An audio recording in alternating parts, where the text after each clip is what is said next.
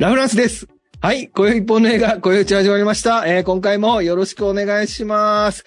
えー今回は、えー前回に引き続き、韓国映画俳優列伝シリーズの第4弾ということで、えーオム・ジョンファ編をお送りしていきたいと思います。今回も、えー素敵なゲストが引き続き来ていますので、よろしくお願いします。えーどうぞ。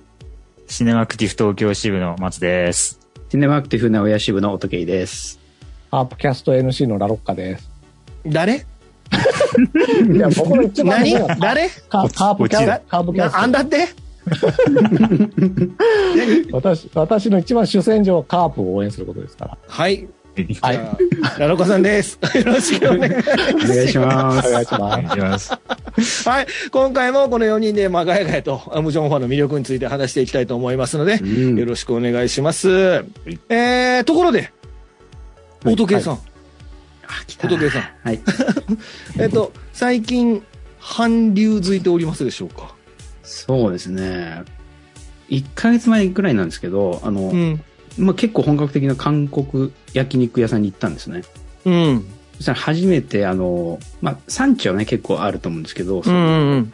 エゴマの葉っぱとか、ああ、うまいね。あの、生のニンニクのスライスとかうんうん出てきて、もうこれは挑戦してみようと思って、うん。うん。あの、まあ、焼いて食べてもいいんでしょうけど、うんあの、生のままニンニクを、まあ、エゴマの葉っぱで包んでお肉と一緒に食べたんですけど、あの、生のニンニクってめちゃくちゃ辛いんですよね。まあ、まあ、それっぽいね。うん。うん、食べたことある方わかると思うんですけど、あの、うん。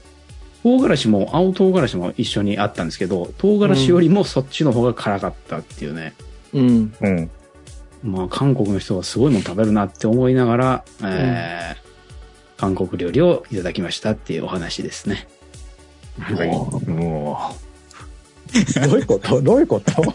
どういうこと案件ですね、これ。うん。うん。美味しい韓国料理を食べたと。あそうですね。ね。だからもう本当にたただ韓流づいてたということですね。そういうことです。はい。ああ、すごいなここでね、ボケると思ったところをボケないっていう。なるほど。最近の新しい潮流ですね。そうですねはいそうですね。わかりました。あの、大丈夫かなこれ？残ってるかな本番で。はい。ありがとうございます。ということでございます。はい。韓国映画俳優レジデントはですね、まあ韓国映画あまり見てない方に向けたこういう知識の映画紹介です。毎回一人の役者に注目して、独断と偏見で選んだ映画をゲストと一緒に話しております。えー、1回目、そうですね、1回目はチャスンウォンさん、チャクスンウォンを特集して、2回目はファン・ジョンミン、そして3回目がキム・インソクか。で、4回目、今回はオム・ジョンファということで、今回は女優を特集するということを今やっております。はい。ぜひ聞いてください。はい。えー、声っぽいのが声地絶賛配信中でございます。当番組は YouTube と Podcast、Apple、Spotify、Amazon で配信中です。えー、ぜひチャンネル登録をお願いします。もうこれを聞いた後には多分300人ぐらいになってると思います。よろしくお願いします。はい。えーオムジョンファですね。オムジョンファは、まあ、前回も紹介しましたので、オムジョンファは、えーまあ、69年生まれの歌手として女優で、愛称は韓国のマドンナでございます。まあ、数々の映画に出ておりまして、えー現在も、あのーこう、現役として、まあ、各地、現在もそれはもちろんか現役現役なんですけども、あのーまあ、韓国ではすごく有名な女優さんで、さっき、あの、前回もお話ししましたけど、日本ではね、なかなかその、オムジョンファっていう名前で映画を見に行くっていうタイプの方ではないと思うんですけども、韓国では本当に有名な方ですということだけお伝えしておきます。えー、小市独断偏見、オムジョンファンを見るならこれを見ろということで、えー前回はダンシングクイーンを、についてお話しさせていただきました。で、こんえーそして今回はミスワイフ、そしてその次がノンストップということになっております。この3本について特集しております。えー今回ですね、今回の特集、ミス・ワイフということで、えー2015年公開の124分ですね。で、監督はカン・ヒョジン、撮影ソン・ウォンホ、で、出演はモム・ジョンファ、ソン・スンホン、ラーミラン、キム・サンホとなっております。えー現在 UNEXT で配信中ですね。こちらも UNEXT で見る。UNEXT はね、この辺強いですね。何でも、だいたい UNEXT で見れるのが多いですね。うーん、となっております。はい。えーあらすじです。えー勝訴率100%の独身敏腕弁護士ヨヌは夢にまで見たニューヨーク本社転勤の事例が下る直前に不慮の交通事故に遭ってしまう。生死の境をさまようヨヌの前に現れた怪しげな男、イ所長。彼は一月他人の人生を生きれば元に戻してやると提案する。提案を受け入れた後、目を覚ました彼女に訪れたのは、二人の子持ち主婦の戦争のような日常だったということでございますね。こちらウィキペディアから引用させていただきました。あいい写真やな。はい。う んえーキャストはですね、キャストはヨヌ、もちろんこれオムジョンファでございます。そしてソンファンがソンスンホン。そしてハヌル、えーがそう、シネ、娘ですね。で、友達というか、まあその、あの団地の、えーご近所さんのミソンがラーミランで、えー、イー所長が、えーキムサンホと。うん。この前回の、えーキム・イソクの時にもうんたびたび出てくるこのキム・サンホですけども、一回見たら忘れられないキャラですけども、うんの、え5人がまあメインのキャラクターとなっております。はい。いかがですか皆さんこのキャストについて。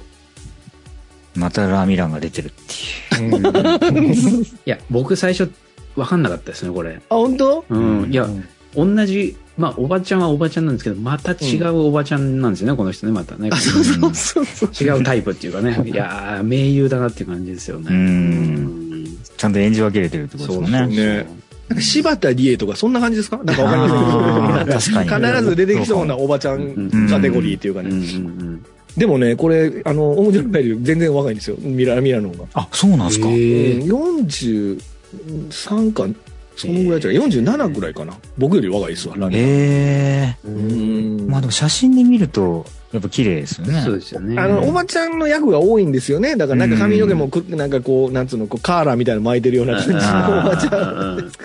ん。ね、あと服装とかね、本当うんに。そうそう。で、キムチとかもこう、手でこう、味見するようなタイプのおばちゃんっていうかね。うんうん、多いですけどね。彼女は、うんおもちゃんより若いですね。うん。この潜在写真と、このうん。娘やってるハヌル、うん、ハヌル。うんそ、ソシネさんも全然違うなと全然違いますね。うん。僕は今回の映画の方が好きかなと思いますけど。ああ、わかうんる。いそうっていう感じのそうそうそうそう顔ですよね。そう、そうです、そうです、そうです、そうです、そうです。わかるわかる。あのね、まあ、後でお話しますけど、ノンストップに出てくる娘もいそうって感じの娘なんですよね。そうなんですよね。絶妙なとこ持ってくんなっていう娘出てきますよね。外面と内面の違いがうまく出せててね。そこがやっぱり良かったと思って。いいよね。ううんん。あの、金欲しさで、あ、そうか、豊かのか。危ないよ。危ないよ あ。そうかそうか俺も言いそうになって、そんなん別にネタバレでもない。この、孫ンホン男前すぎ問題どうですか？あ、そうですね。めちゃくちゃかっこいいです。それはある。それは。男前すぎるやろ、これ。出てきた時なんか意味あるのかなっていうぐらい男前ですこの男前には何か意味があるのかなと思ったけど、別特に意味ない。いでも あの、本人言われるんですが、意味のない男前って映画の中でも言われてる。無駄に男前とかさ。そうそうそう。確かに確かに。男前すぎるやろと思って。うんうんこの人ね、あの、ジンって、あの、江戸時代にタイムスリップするんですよはいはい医者のドラあーはいはい韓国版のリメイクでジンやってるんですよ、この人。マジっすか綾瀬はるかじゃないですか。綾瀬はるか、だから綾瀬はるかだって関係じゃないですか。やっぱり綾瀬はるかそういう意味ですじゃないですか、じゃあ。うん、本当だよ。あとはまあ、キム・サンホですよね。この、すべてをかっさらう男。いや、すごい、もうインパクトすごいっすよね。すごい、すごいえ。、そ、その、ちょっとだけいいですか？あの、韓国版のジンって、江戸時代じゃないんでしょ？あで江戸時代じゃない、それだから韓国王朝時代ですよ、だから。あ、そういうことになるのか。じゃあ、もちろんもちろん坂坂本龍馬とか出てこないんだ。それはそうでしょ。韓国の話だ。いや、そのなんでなんで、ここは韓国ぜよとか言うの。そうです出てきたら面白い。むちゃくちゃやね。めちゃめちゃ面白い。宗像先生。意外といけるじゃないですか。見てるじゃないですか。それは一応見てる。仁先生うんあの坂本全部カットです、これ。全部カットです。ほら、フランスさん見てるのに。そうだな。うんうんなんとかでアリンスってね。どうぞ、進めてください。うるさいの。はい。えー、じゃあここでネタバレなし感想を皆さんに聞いていきたいと思いますね。では僕から行きましょうか。じゃあ行きましょう。はい。はい。まあ、ジャンルとしては、まあ、いろいろスワップというか、じ本来の人生と違う人生を見ることで自分の人生、それまで歩んできた自分の人生変える見るパターンの映画だと思うんですけど、うん。例えばなんか、チャーリーズ・セロン出てるヤングアダルトとか、まあそれはスワップじゃないですけど、うん。あと愛の不時着とかもまあ、うん、スワップではないけど、まあ、うんあることに経験することによって、まあ人生を顧みるみたいな話だと思うんですけど、うん。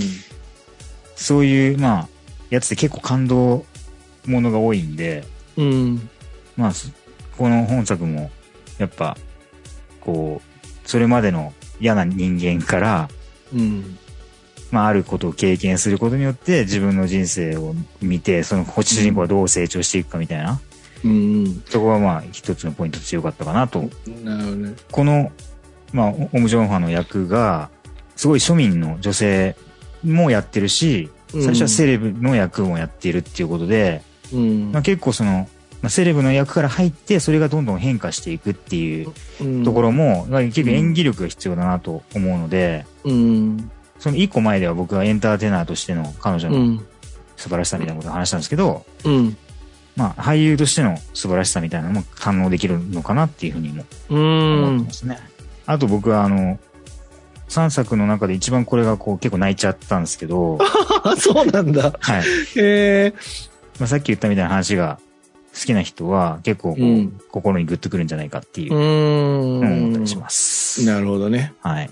うん。ありがとうございます。うん。僕はですね、これは結構いろいろ言いたいことが あるんですけど、まあでも、最終的には、あ、いい映画だったなっていう感じですうね。ん。うん。というのはやっぱり、正直なところ、あの、まあ主人公、まあ嫌なやつですよね、最初ね。うん。うんでその嫌なやつなのが結構最後の方まで嫌なやつな感じをしたんで、はい。だから、そこまでがちょっとしんどかったっていうか、これ大丈夫かなって思いながら見てたとこあって、なるほどうん、なんですけど、まあ最終的な展開ですよね。まあ2点3点あるんですけど、まあここのお畳みかけで心をつかまれたところはありましたね、僕は。うんなるほどなるほどだからやっぱり、ちょっとまあ、みネタバレなしでは言えないんですけど、そうだね終盤うん終盤の展開がこれすごいなっていうふうには思いました。うん。なるほどね。はいうん。ラロコさんどうですか？はい。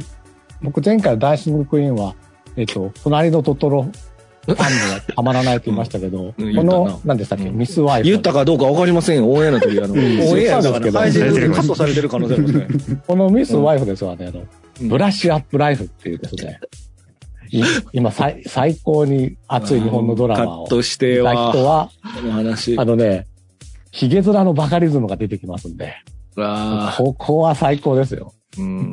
ここだけでも見てくださいへえ、へえ。ブラッシュアップ心ライフ。カねッ。トして、ブラッシュアへップライフファンの皆さん、ぜひ見てください。うんい誰も聞いてへんわ、ブラッシュアップなんとか、な 僕の番組。300人聞いてたよ、300人。あ、え？じゃああじゃあいや、俺の番組じゃないね、それ。さんは聞いてくれるよ。名前を出すんだ。名前を出すな。誰が今友達の家で飲み会してる手で映画の話しとんじゃん。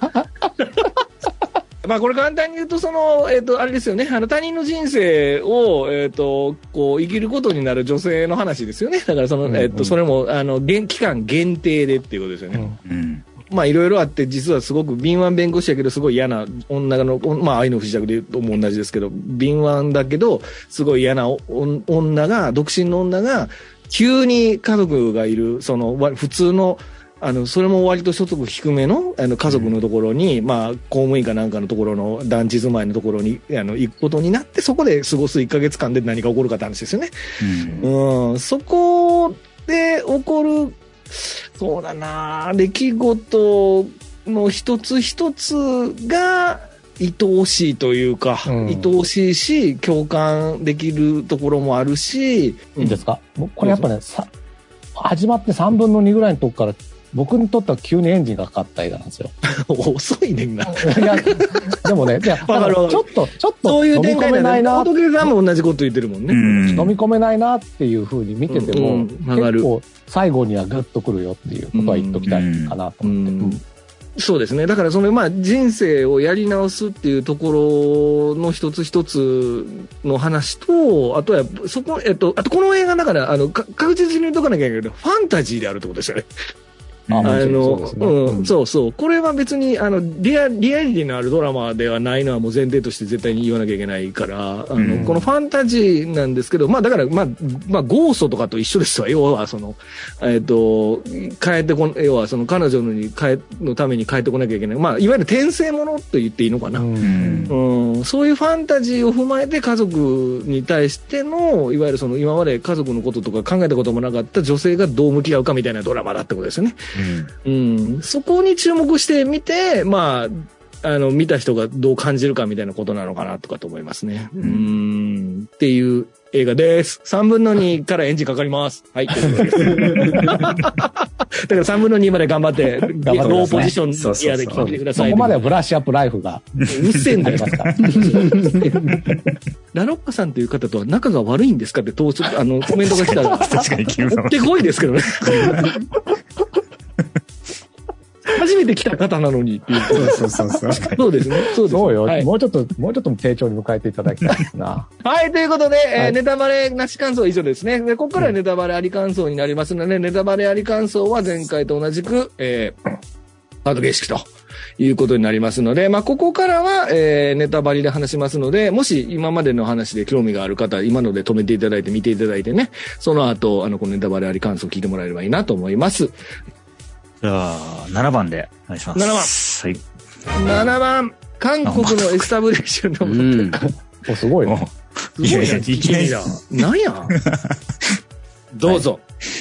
いや、なんか、えっと、この作に限らず、その韓国映画とか、まあ、たまにハリウッドでもありますけど、結構エスタブリッシュメントが、すごいクソに描かれがちだなって思ってて、ああ。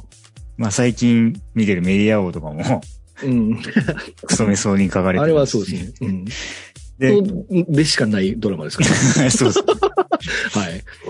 なんか、邦画だと、そこまであひどく描かれ、まああんま、まあ韓国とかアメリカほど大富豪とかいないからかもしれないですけどう、んでもなんかそこの辺の描き方がちょっと面白いなっていうのが、あって大抵なんか、金持ちとか、すごい弁護士ですごいブービー言わせてるやつって、すごい嫌な、うん嫌なやつみたいな描かれ方するから、うん そういう、そういう側面がちょっと面白いっていうか、まあ、なるほどねうんで、多分それだから、あそういう人を悪に設定するっていうことは、まあ見てるのは、まあ、庶民だと思うんで、うん。国民にとってそう、なんか、相違というか、うん。いうふうに思われてるんだろうなっていう。うん。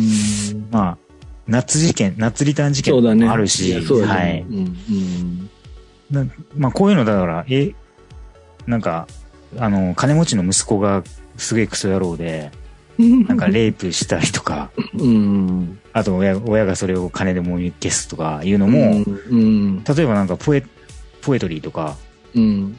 あとザ・キングってあの、うん。チョン・ウソンが出てるやつうん。とか、VIP とかもそうですけそうど、だね。うん。結構韓国の映画でいっあぱい出てくるんですよね。しょっちゅうあるよね。うん。はいイテウォンクラスもそうだよね。あ、そうですね。うん。あれはだからレイプじゃないですけど、まあそういう金。いや、もみ消すってことですよね。はいうんだから、んなんか、どんだけひどいやつが多いのかなっていうのは、うん。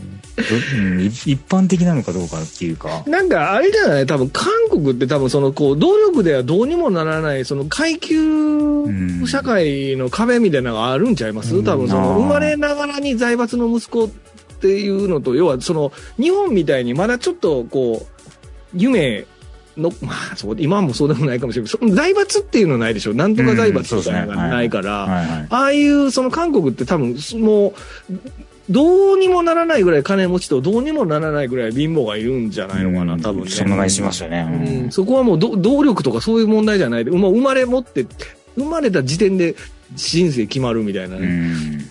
うんそうそうだから大変なんですよね。あの、うんあっちはね、受験やなんやもんね、大変ですね。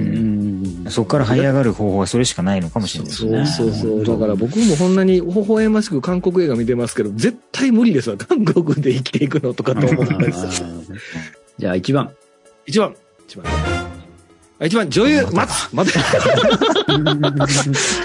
まあこれあの、ネタバレなしの感想のところでもちょっと触れましたけど、うん。その女優としてのオムジョンハンはすごい堪能できるかなと僕は思って。なるほどね。はい。うんまあちょっと被りますけど、その、うん徐々に、まあ徐々じゃないかもしれないけど、うんまあ嫌なやつから、ちょっとずつ改心ちょ、していく。ちょっと、ストップ、ストップ、ストップ、ストップ。今なんか言うたな、ジョジョ言わない、言わない、言わない。何？何にも言わないなんつっ。た今？え？何？ジョジョだね。警察が。なんか言った？言わない。今なんか奇妙って言ったよ今。あの、ラロッカは動かないです。あ、ムカつくわ。はい、行きましょうか。ヘブンズドアやかましいわ。次。えー、はい、どうぞ、松さん。いや、その、徐々 徐々にこう、移り変わっていく様子とか、その、まあ、この、この時に、こう、心打たれたんだろうなとか、それがちゃんと表情でまあ演じ分けられてるところは、まあ女優としては当たり前なんですけど、でもまあ、うん国民的歌手っていうところから、こんだけ演技もできるってすごいなっていうのは、日本だとあんまちょっとピンとこないんですよね。国民的な歌手で女優もやってる人って。歌手で昔は美空ひばりとか、あそうまいんすか？え僕、水野ひばりの演技知らないですけど。だろだって。あとでも、美空ひばりってだから、なんか、三人トリオみたいなのいたじゃないですか。あの、もう一人ちょっと名前が出てこないけど、すごい良かったですよ。うーん。めっちゃ古い。いじゃないですか。今、今いなくないですか？い今はね、だ男優だっているじゃないですか。福山とか、まあまあ、うまいかどうか別としてそうも。か。うん。星野源とか。うまいかどうか別として。まあでも国民的歌手ではないですもんね。星野源。うんうん。女優松で言うと松たか子はどうですか？ああ。ああ、松たか子はであも、ーそうかも、まあ国民的かどうかはまああれですけど、んそうかもしれませんね。前田敦子とか。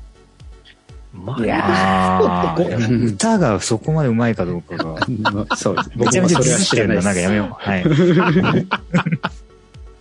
いいね。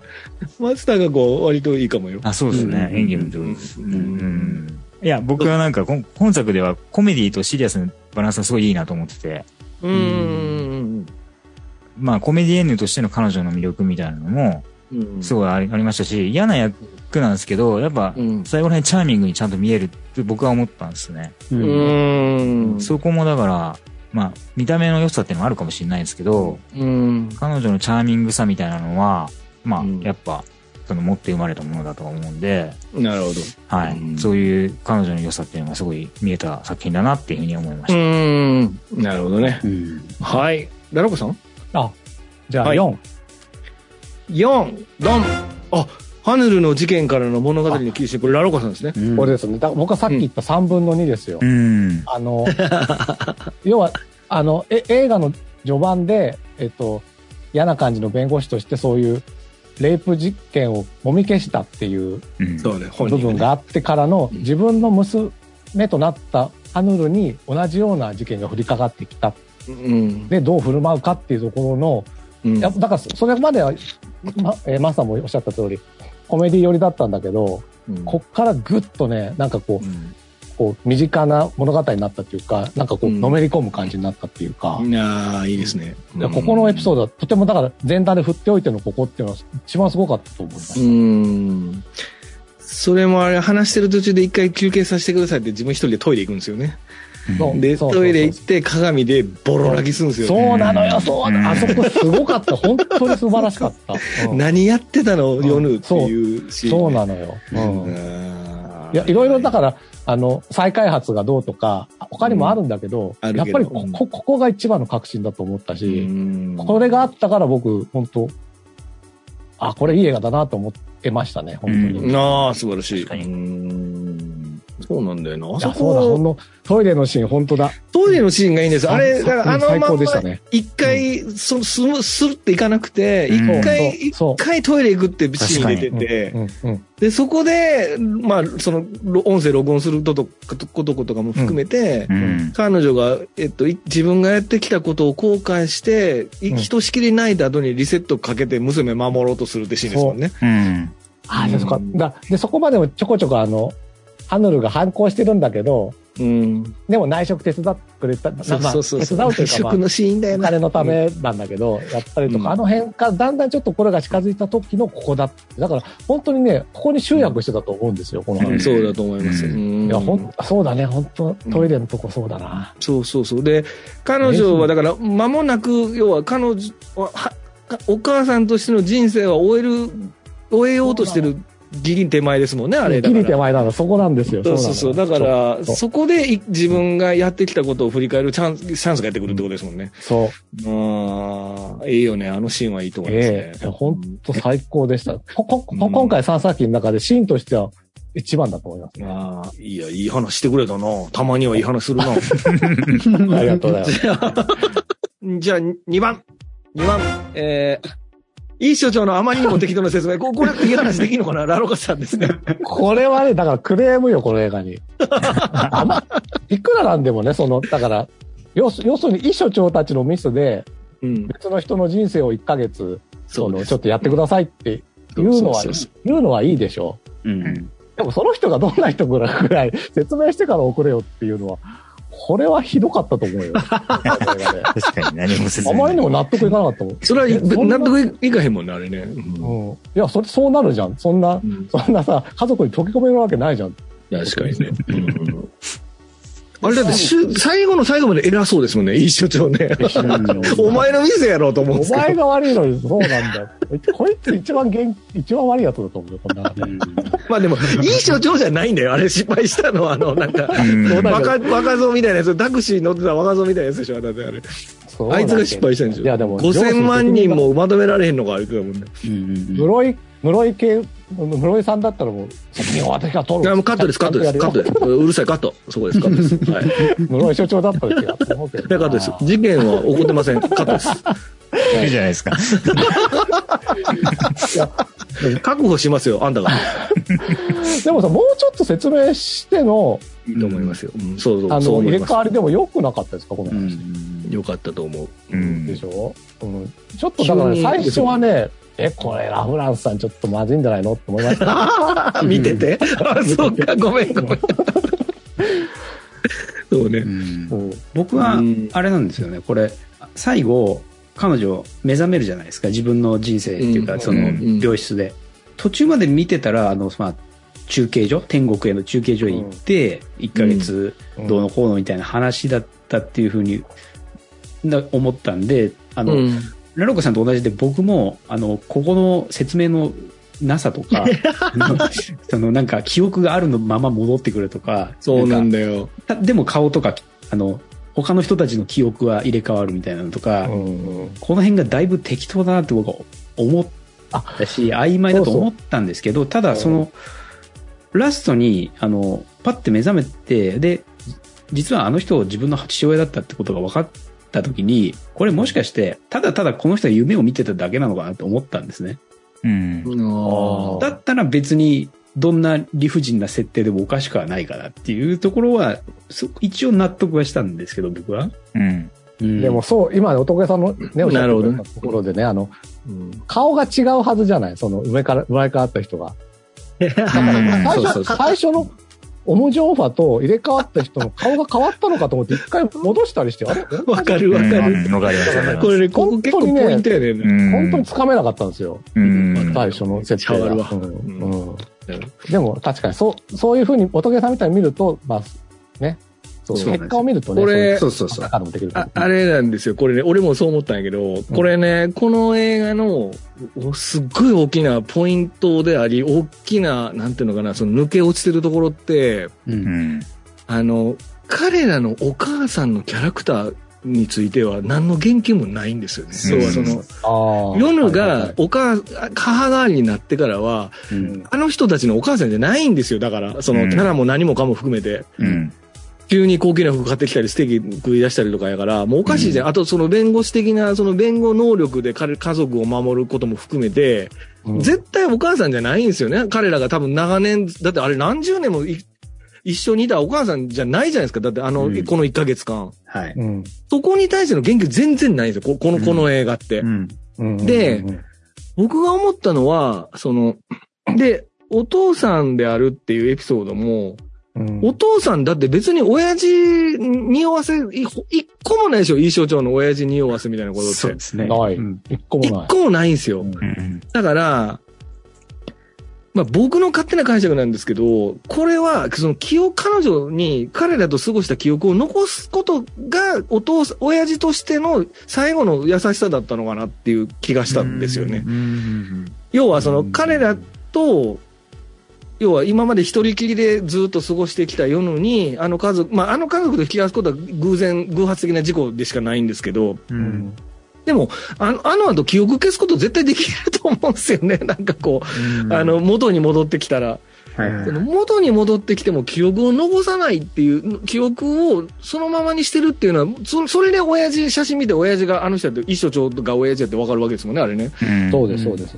そうそう。だからあれは多分、もしかしたら親父の最後の優しさだったのかなっていうような気がしたもすると、なんか、でもね、その説明一切ないですから、これはだももその自由な解釈です、そんなのもちろん。ねうんうん、そうそう。だからね、なんかね、なんかね、やっぱり謎設定ですよね、あの辺、うん。うん。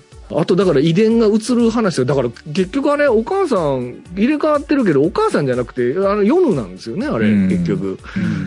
だってその、何でしたっけ、あの、目が見えなくなる病気とか。うんうんあれも全部遺伝で移るのはあなたが母親だからですよっていうくだりあるじゃないですか。うんうんだから完全にだから、この、あの家族の元母親のキャラクターっていうのはこの映画では一切描かれてないんですよね。うんうんあれだから、あの、目がどうこうになっちゃったのは、あの、うん息子が、ははるくんが。あれははい、途中でその、あ入れ替わった先のヨヌの人生に干渉しちゃった罰みたいそういうことです。だからよ、要はそのヨヌが母親になっ要は入れ替わる前の弁護士のヨヌが母親になったがゆえに遺伝で移ったってことになってるじゃない、うんな。あ、そういうことなのか。うんそうそう。だから、うんヨヌを、要は母親からその病気、目の病気でお金すごいつぎ込んだからずっと貧乏な思いしてたから、だからお母さんのこと憎んでるんですよね、あのヨヌって。うんうんうんでもあれでしょ、あの、お金盗んだりしなかったら、なんなかったわけでしょ、はるくんは。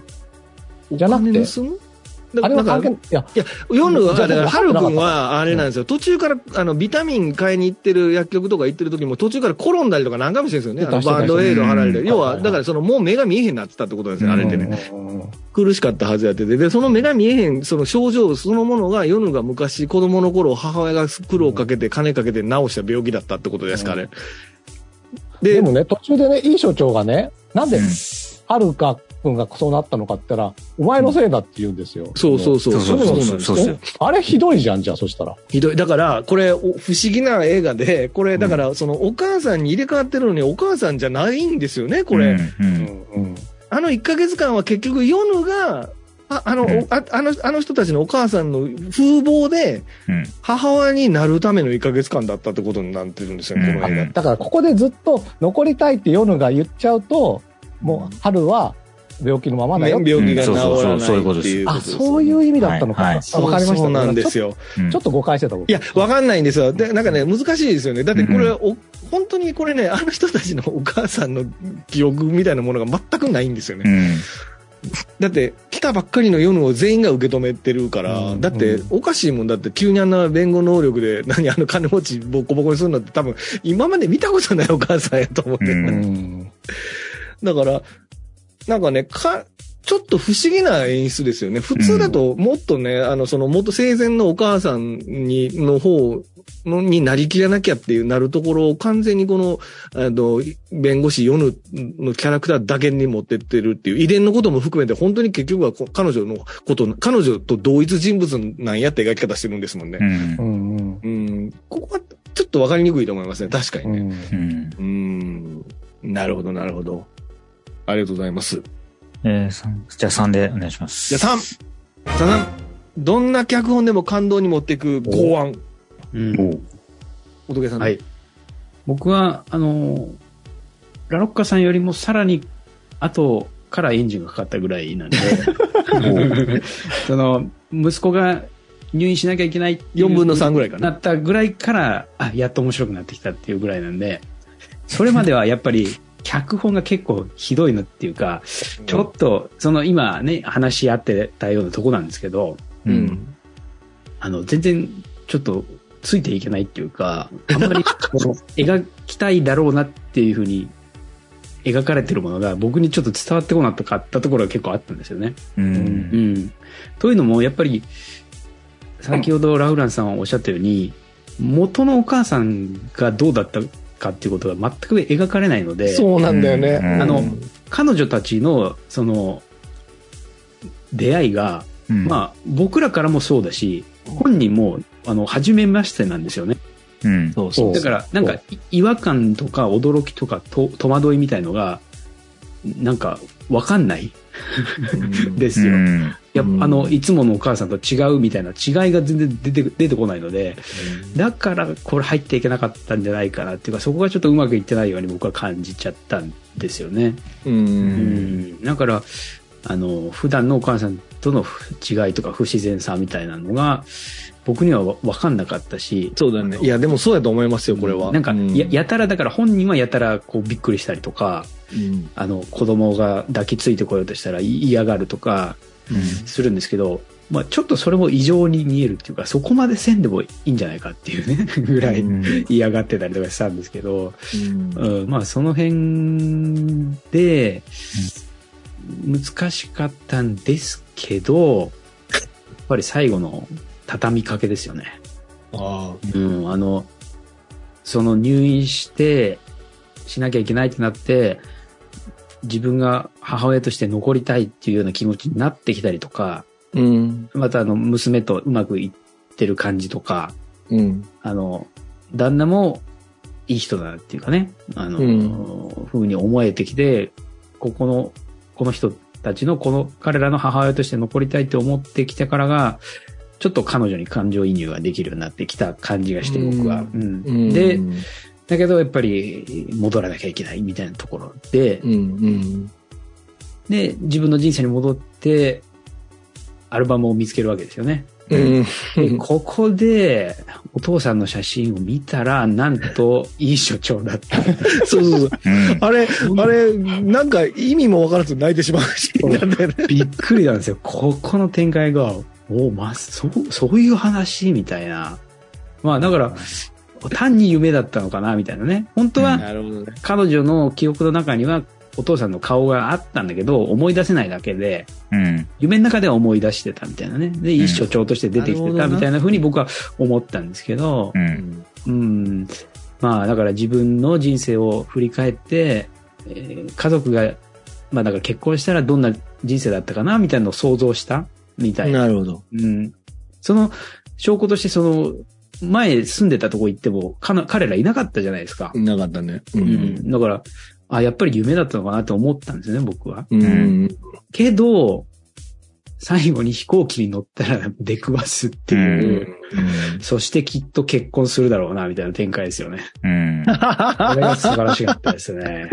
もう、もう一段あるかっていう。うんこれで僕はこれは、この映画丸って感じでしたね。そうね。う。うんん。568。このちじゃあ5。5。5はうん、韓国に根強く残るダンスのお手げさんですね。はい。はい。まあ、これは、もう最初から冒頭から出てきますけど、あの、おセクハラだったりとか、んまあ女性に対して、まあレイプだったり、まあそれの未遂をした男性に対して、男性が力を持ってると、うやむやにされるというか、まあ、うん示談で済ますみたいなことがきっと韓国ではよくある話なんだろうなっていう、うん。それでまあ泣き寝入りしてしまうみたいなことが、うん。まあ、内容としてはすごく重たい内容として、テーマとしてはあって、それがもう最,、最初と、あの、娘がね、そういうことに合うっていう最後のところで出てくるっていうのが、まあ、大事なポイントかなっていうふうになるほどね。うん。そこで、彼女は別の、全く立場が逆転するわけですよね。弁護士側からそうじゃない側になるっていう。うん。うん。で、まあそこでどういうふうに、まあそれを乗り切るかっていうかね、解決するかみたいなところうなんんですけど、まあ、うん。ただ、まああのテーマは僕はいいと思うんですけど、うん。結構ね、その、終盤まで彼女のやってることが結構その解決方法として、まあ法律に詳しい、もともと弁護士なんで、あとして生まれ変わってくるんですけど、うん結構ね、その、知識を持っているがゆえのマウンティングにしかなってそう、ない。脅しで、脅しで解決するんだよね、大体。だからね、あんまりいい解決法じゃ方じゃないんですよね、最初の方は。うん。あと、その、まあ、これちょっと別ですけど、その、旦那さんがその上司を殴るシーンあるじゃないですか。はいはいはいはいはい殴っちゃやっぱダメじゃないかなっていうね、ところと今思うと。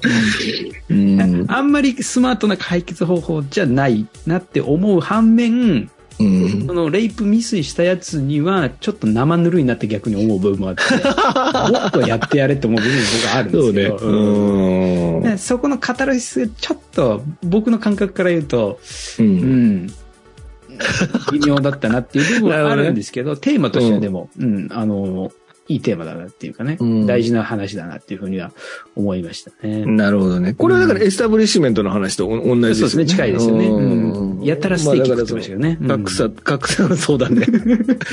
そうだね。カード、すげえカード作ってすげえ高い服、限度額超えてるみたいな。う。うんん。でもその、これもちょっと文句になっちゃうんですけど、あの、彼女が転生した先の家がそんなに貧乏に思えないっていうか、やりくりしてたんでしょうけど、結構綺麗な家でね、家に思えたんですよね。ううん。ん。なんか、お金に困ってる感はそこまで出てなまあでも公務員だから困ってるってことはないよ、まあまあそうなんですけどね。うん。だから、もっとなんか、あの、結局だから彼女転生した時に、あんまり、うん。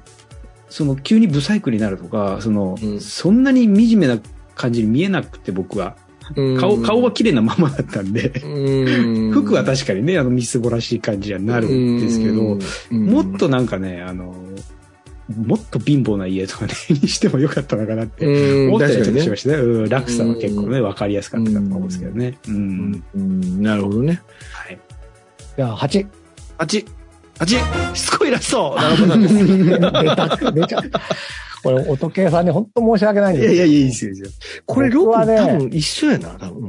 あごめん、どうぞのね。、えっ、とね、さっきのアヌルの事件からもう一気にこの物語に乗って、で、うんあの、ヨヌが 家族に愛情を持った、もうフルに愛情を感じた時点での別れ。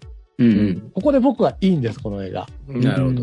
でもうね、あの、もう一回帰って病院に戻って別れるとか、いい所長がお父さんだったとか、また飛行機で会いますとか、僕はね、これいらないんですよね。もう本当しつこいなと僕は思っちゃうんです。どうですか、これ、松さん。今の意見について。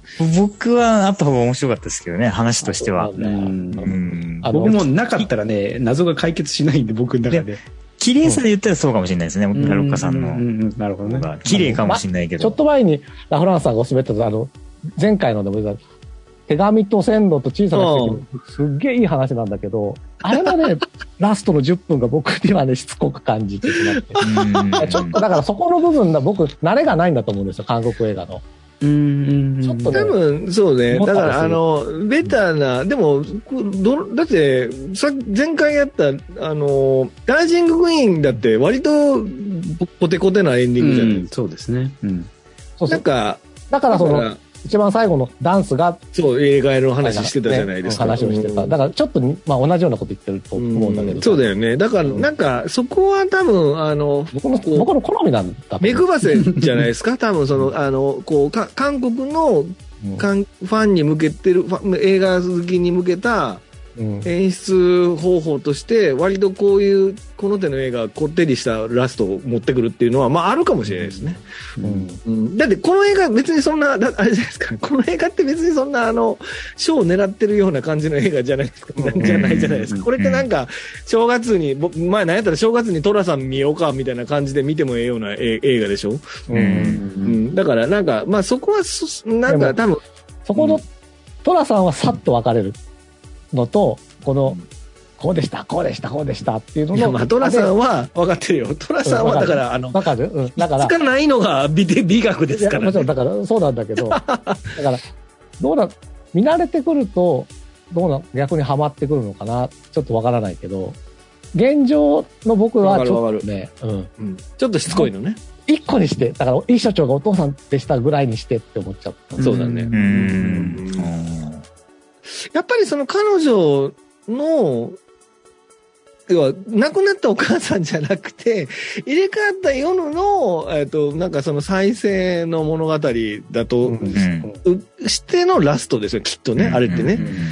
あれがないと、結局彼女一人っきりでってことになっちゃうもんね。あれって、うんも戻ってきたけど、一人っきりやけど、とうん特にやることないってことになるもんね、多分。うん特に記憶なんかなくなってたら、また悪徳弁護士になる可能性あるってことでしょ。うんうんまあまあ、でも、わかりますよ。あの、しつこいのはしつこいと思います。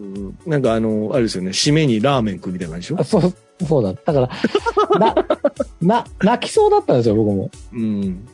でも、ああいうのが、僕の場合ですよ。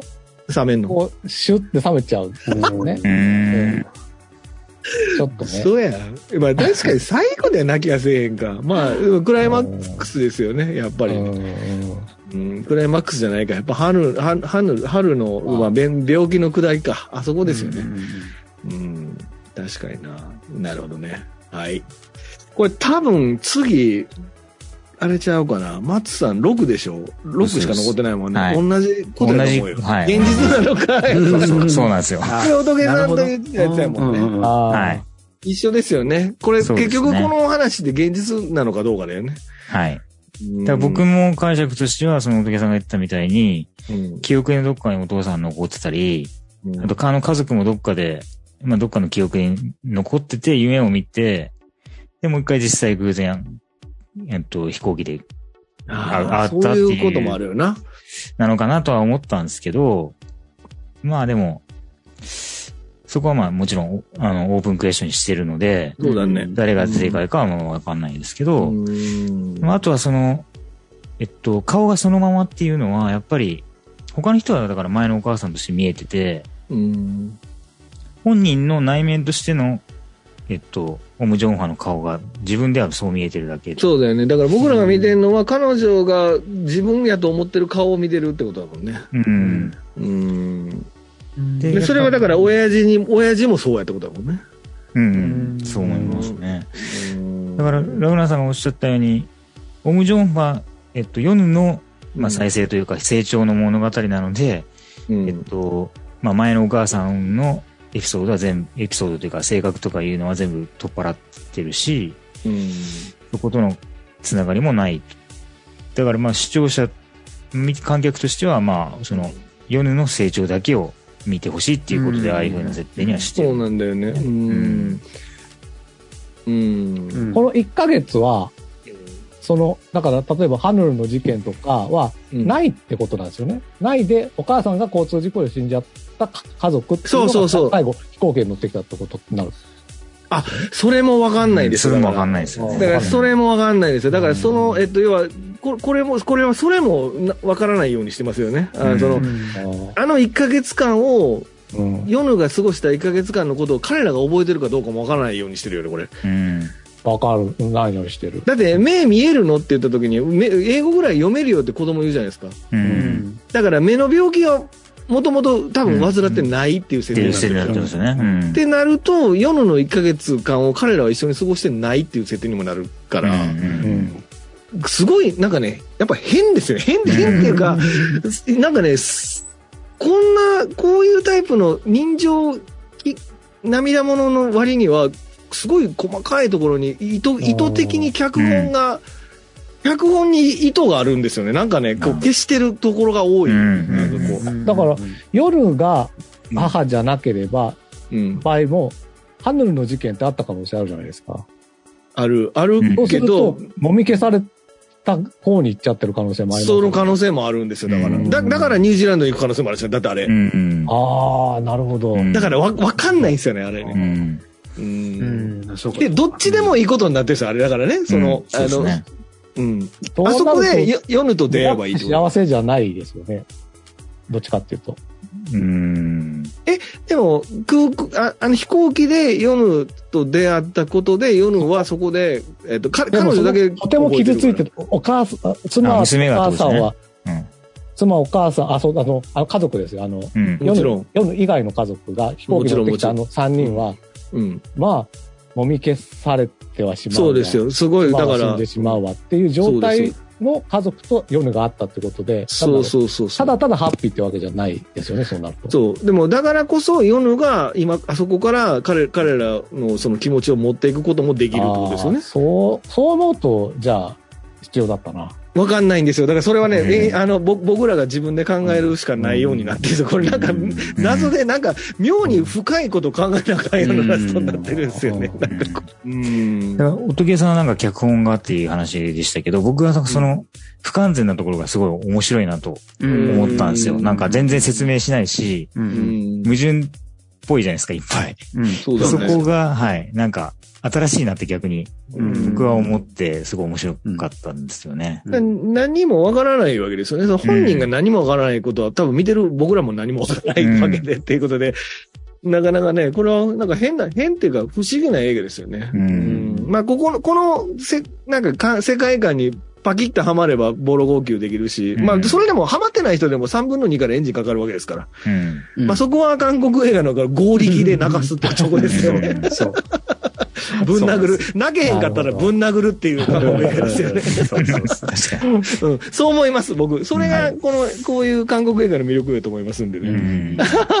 はい。ということです。はい。えっ、と、全部ありましたね。はいえー、ということで、えっ、と、皆さんのネタバレ感想をお聞きしましたということでございますね。